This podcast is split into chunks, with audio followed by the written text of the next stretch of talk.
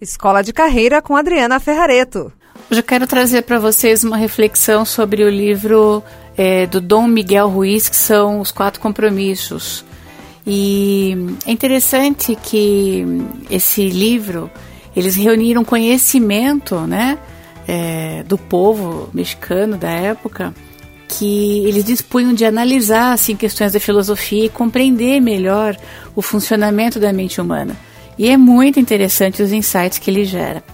Aí o resultado desse estudo que eles fizeram foi que eles formularam um método que ampliasse essa compreensão do ser humano sobre a vida.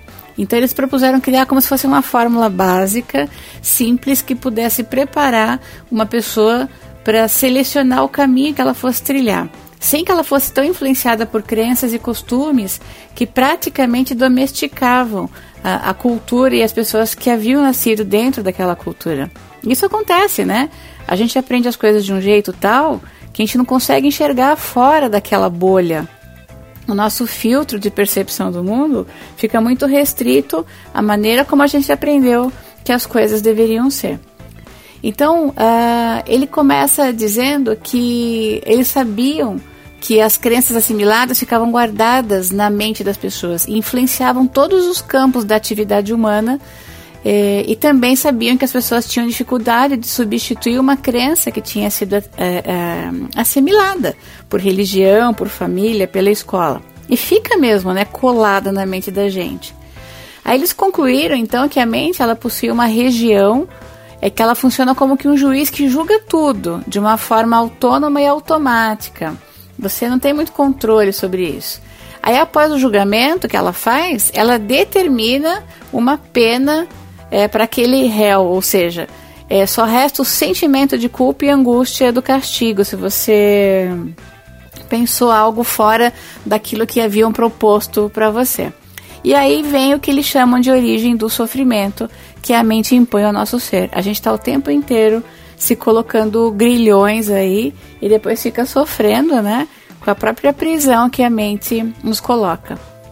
Aí esse conflito interno, eles deram o nome de mitote, que na Índia esse fenômeno é chamado de Maya. O mitote ele era representado por mil pessoas conversando ao mesmo tempo, sem nunca chegarem a nenhuma conclusão. E o Maya, na verdade, é um estado de ilusão que não permite ver quem realmente é, você é. Já os toltecas, eles acreditavam que tudo que é inserido na mente da gente durante o processo que a gente passa para integrar na, na sociedade, ou seja, durante a nossa infância e juventude, torna-se uma lei uma verdade inquestionável. E aí ele começou a trabalhar essa questão do juiz que usa estas leis impostas pela sociedade para julgar cada atitude sua e dos outros. As outras esferas da mente são julgadas quando divergem dessa lei, elas são repreendidas e punidas. Então, nós, na verdade, somos vítimas das nossas crenças e dos nossos costumes. Alguns, alguns são muito legais, verdade seja dita, mas tem outros que, vamos combinar, é uma trava danada, né? Já as inúmeras punições que uma pessoa sofre acaba por convencer que essa pessoa está errada e que ela não é capaz e que ela não é digna.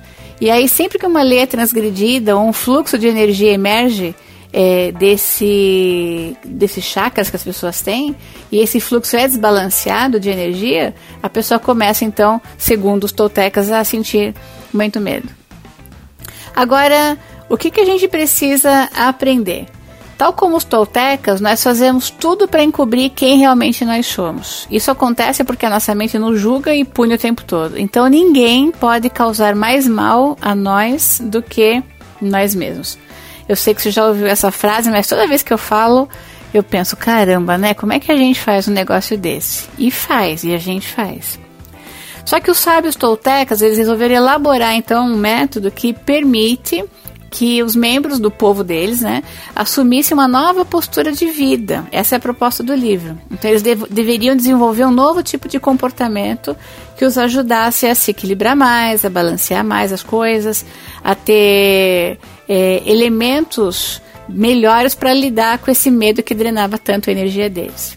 E esse método ele começa então por ensinar as pessoas a, a se aceitarem e a amar quem realmente são. E o segundo passo visa ensinar a pessoa a amar o próximo. Pode parecer que você já sabe disso, mas o jeito que ele coloca aqui é bem diferente.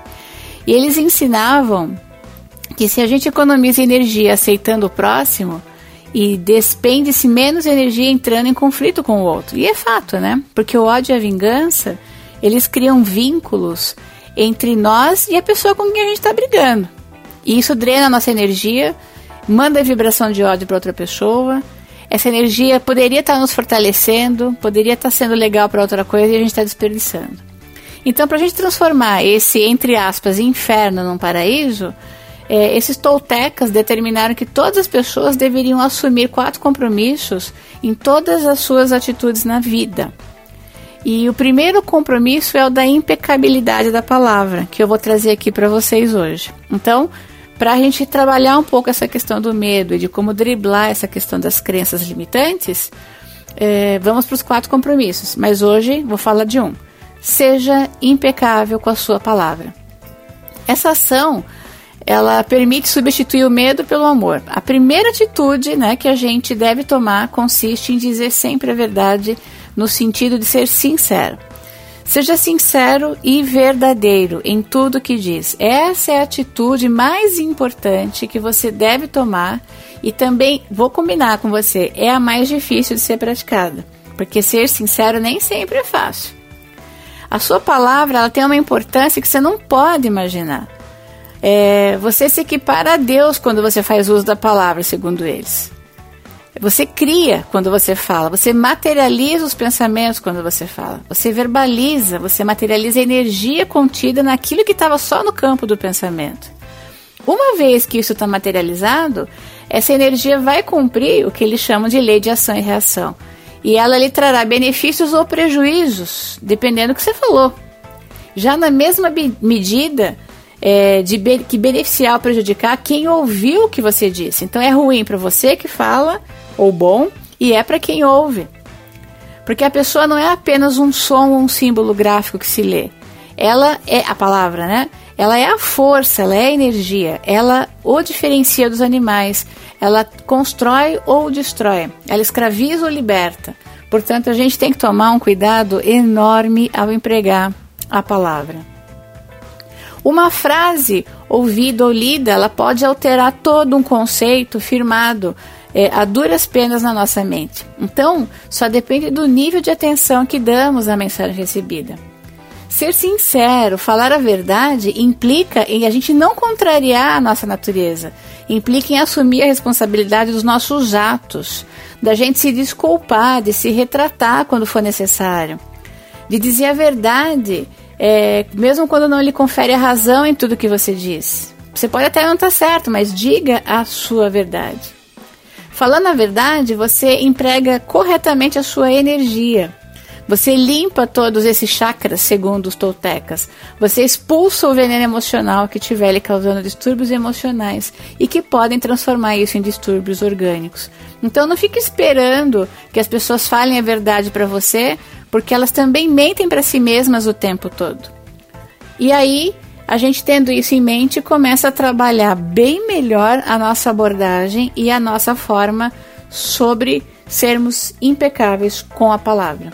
No próximo episódio eu vou trazer o segundo tema, que é não leve nada para o lado pessoal. Então eu espero você no próximo episódio para falar sobre isso. Abraço afetuoso e até então o próximo programa. Tchau, tchau. Escola de Carreira com Adriana Ferrareto.